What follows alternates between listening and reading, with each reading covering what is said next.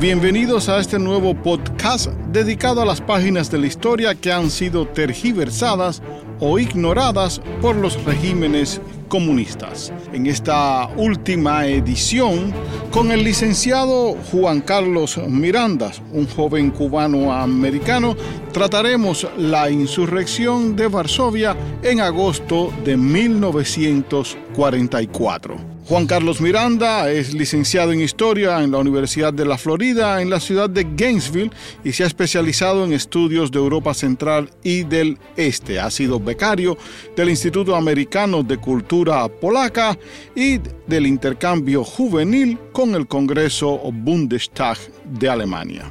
¿Cuál era la perspectiva que tenía el ejército nacional polaco? Y nos podríamos hacer la pregunta, ¿por qué deberíamos levantarnos? Seguro que se la hicieron muchos en Polonia antes del verano de 1944. El concepto de un levantamiento siempre existió en la mente del ejército polaco y el movimiento de resistencia clandestino, Armia Krajowa. Eventualmente, cuando los alemanes estuvieran débiles y los aliados cerca, el levantamiento comenzaría a ayudar en la liberación de Polonia. Sin embargo, el problema en cuestión era que este no era un aliado de Polonia, sino un aliado de un aliado. El hecho de, que Polonia y la Unión Soviética fueran enemigos de los nazis no garantizaba su amistad, y los días previos al levantamiento lo demostraron con soldados del AK siendo acorralados por los soviéticos. Si la Unión Soviética no restablecía las relaciones diplomáticas con Polonia, se suponía que el levantamiento no corría según el gobierno polaco en el exilio. Sin embargo, el general Burkomorowski y sus asesores civiles idearon un plan para librarse recuperando las ciudades controladas por los alemanes en Polonia. Si esto sucediera, entonces se restablecería el orden polaco y los soviéticos tendrían que reconocer la libertad de Polonia y la línea Curzon, esa frontera, no continuaría más después de la guerra. Haciendo esto, la población estaba liberando y defendiendo a Polonia. Los levantamientos eran algo que Polonia entendía desde que lucharon muchas veces para lograr esto durante el siglo XIX. La lucha por la libertad y la libertad siempre ha sido parte del espíritu polaco. En 1868 hubieron sublevaciones en toda Europa. Bueno, sí, eh, sí, sí. Pero ya en todo ese tiempo había como tres o cuatro levantamientos. Por los libros de historia es muy fácil ver, bueno, el levantamiento comienza en agosto de 1944. Pero, ¿cómo se organiza esa insurrección? Porque no es de un día para otro que la gente se ponen de acuerdo y se llaman. ¿Cómo es que se organizó ella? Esta insurrección fue organizada por estructuras en el creado por Amia Krajowa las fuerzas polacas se levantarían contra los alemanes y ayudarían tácticamente a los soviéticos mientras los líderes del AK establecían su libertad y gobierno civil en las ciudades recién liberadas. Sin embargo, esto no funcionó ya que las tropas soviéticas asaltaron y capturaron a los soldados de AK, obligándolos a unirse al ejército rojo o ser enviados a los campos de trabajo en el este. Los oficiales polacos fueron arrestados o ejecutados de inmediato en el lugar. Los líderes siempre son el blanco de los comunistas. ¿Cómo vimos con Katyn y la persecución de la intelectualidad? Precisamente para entender la historia polaca y esa resistencia feroz al Kremlin y a, los planes de dominación política, intelectual y, e ideológica. Hay que ver la película de, de Vaya Katyn, que creo que mm, una película que salió en el 2007, pero que sintetiza toda la historia de esos años de Polonia. Y entiendes por qué los polacos apoyan a los ucranianos hoy en día en su lucha contra los invasores rusos. Exacto, exacto. Es una, historia con mucha emoción adentro. Y cuando tú ves a Katyn, esa película, vas a ver por qué. De una manera que muchas personas no saben. Porque hoy en día hay, casi nadie sabe de un, de una película y de un momento como Katyn en nuestra historia. Se las recomendamos siempre. Siempre. Y, por eso había 20.000 eh, o, bueno, entre 20.000 o 49.000 soldados que se sumaron a la lucha por Polonia.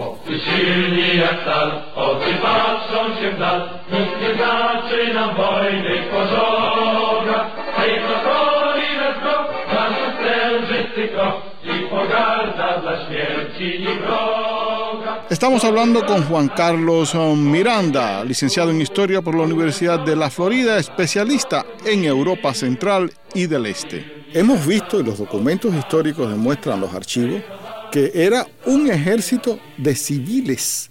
La sublevación eran civiles, los residentes de Varsovia, inclusive niños.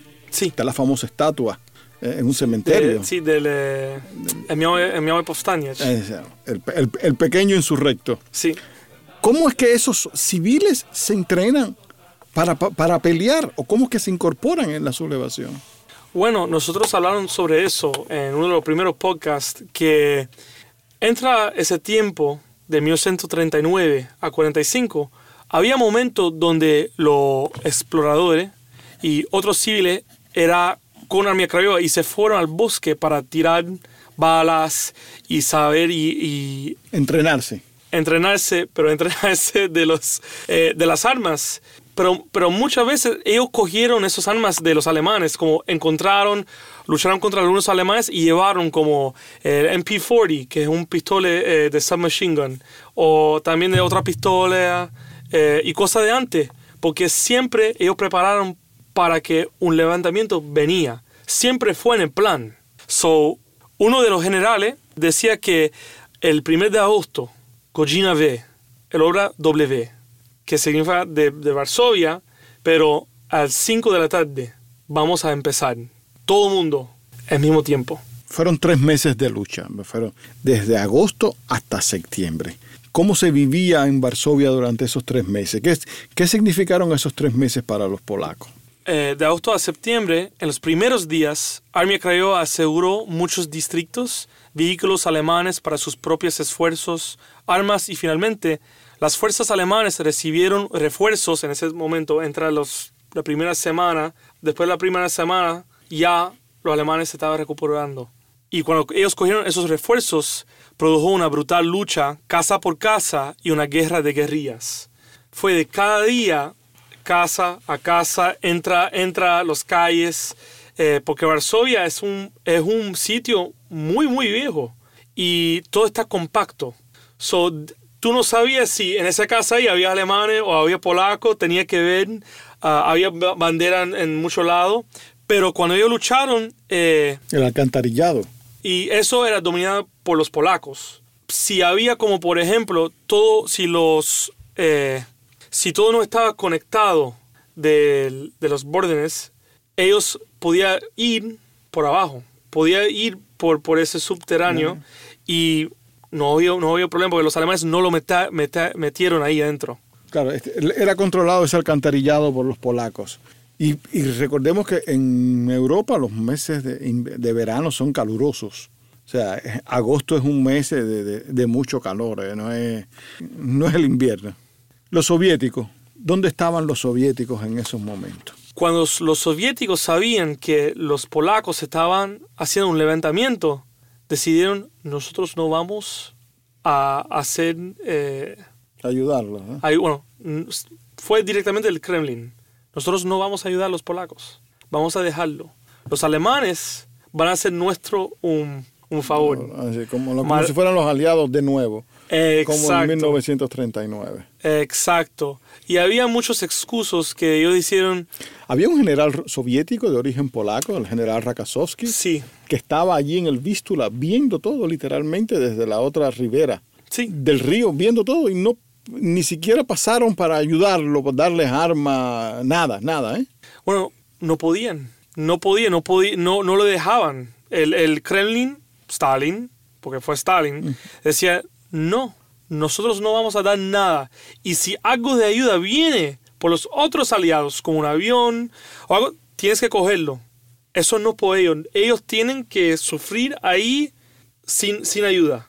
Déjalo que ellos luchan contra los alemanes, porque después va a ser más fácil para nosotros contra los alemanes. Y también no va a ser polacos a recrear República de Polonia, bueno, segundo República de Polonia. Después muchos de los que participaron en esas represiones fueron juzgados por los comunistas ¿eh? cuando llegaron al poder eh, en Moscú y en la propia Varsovia, muchos de los que participaban eh, en, esa, en esa sublevación. ¿Cuándo es que los polacos empiezan a, ver su historia verdadera? ¿Cuándo es que empiezan a reconocer las páginas de Katyn, la, inactividad rusa, soviética en la Segunda Guerra Mundial? ¿Cuándo es que se pasa todo esto? Bueno, hace mucho tiempo, porque nosotros sabemos que cuando la guerra terminó, eh, había un nuevo país de Polonia, pero que fue comunista, que fue...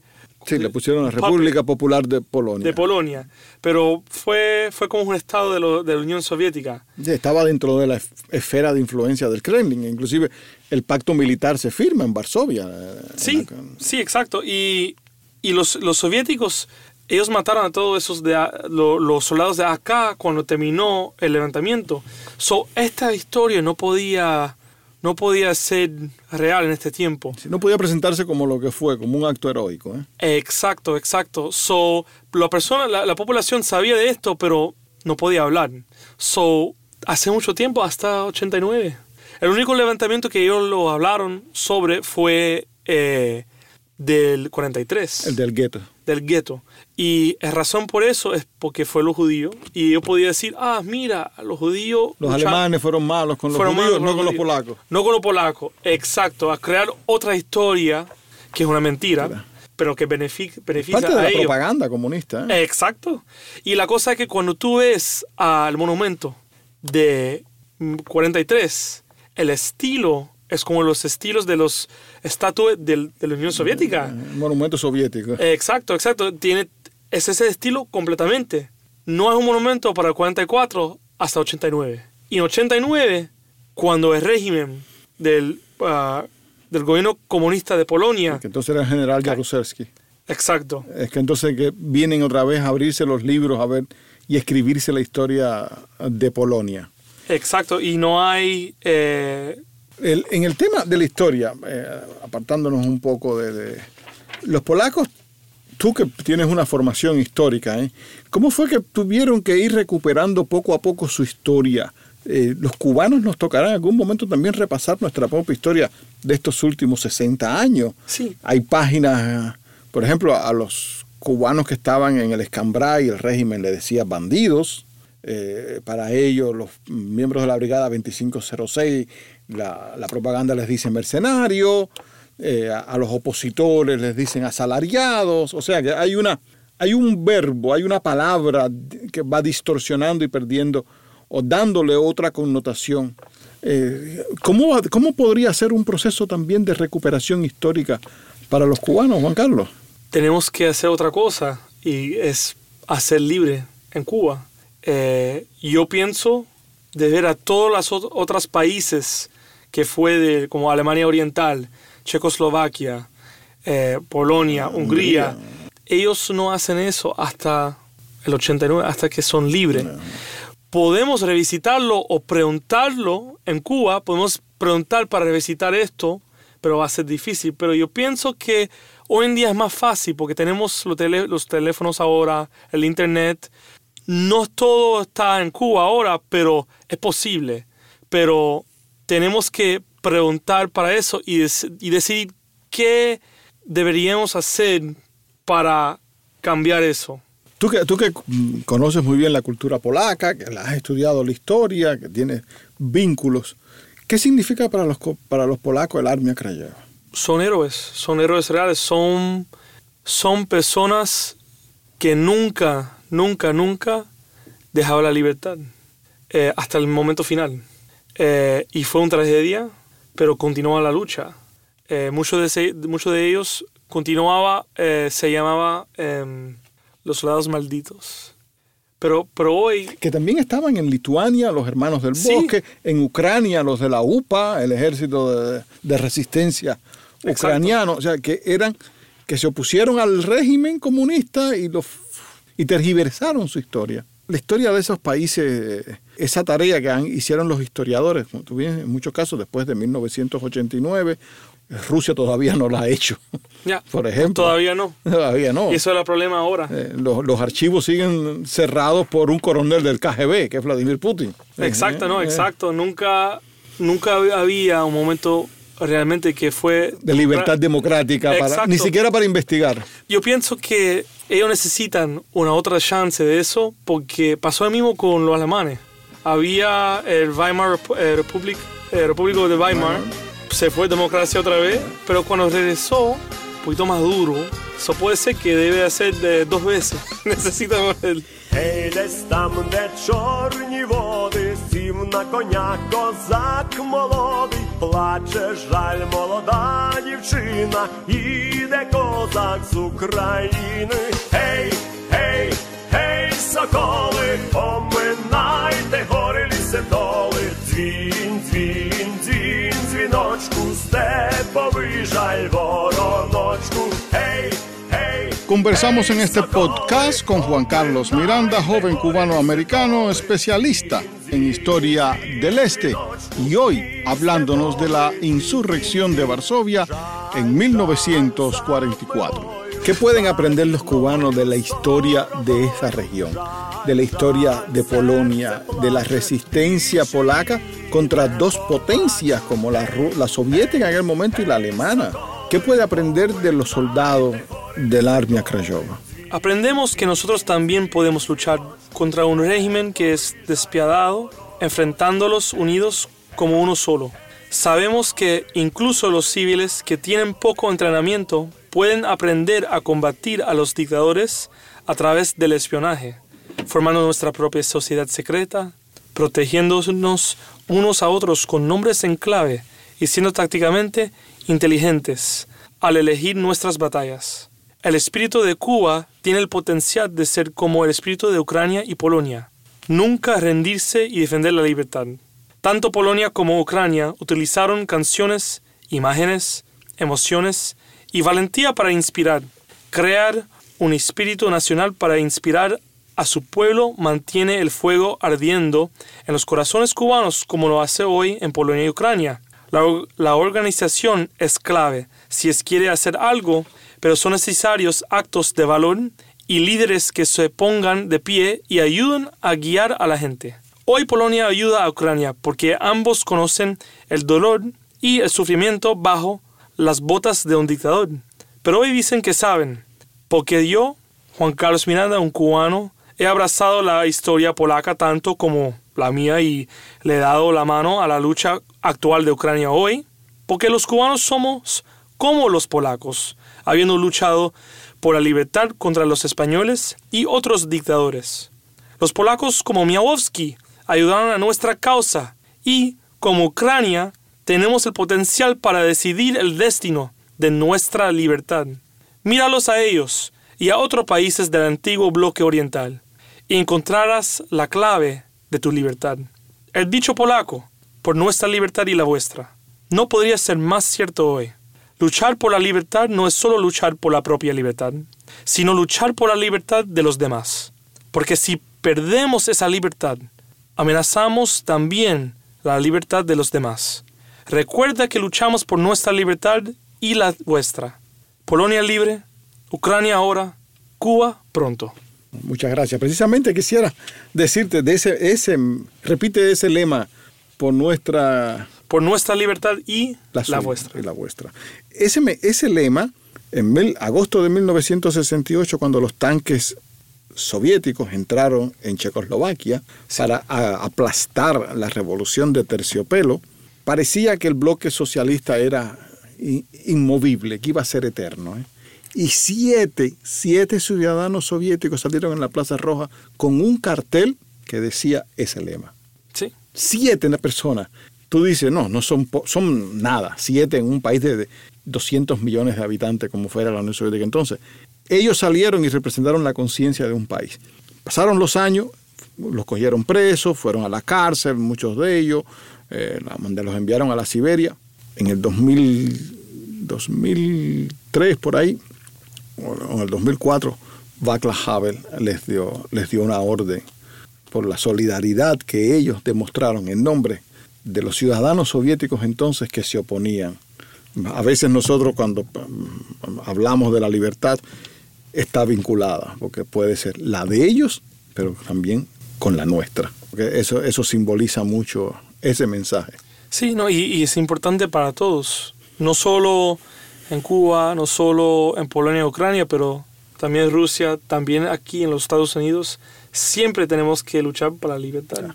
Oye, muchas gracias Juan Carlos Miranda por haber estado con nosotros en estos podcasts de radio y televisión Martí sobre la historia de Polonia, esas páginas de la historia que los regímenes autoritarios esconden, quitan, pero que al final se conocen. Hasta aquí este podcast dedicado a las páginas de la historia que han sido tergiversadas o ignoradas por los regímenes autoritarios. Estuvo dedicado hoy a la insurrección de Varsovia en 1944 con el joven historiador cubano-americano Juan Carlos Miranda.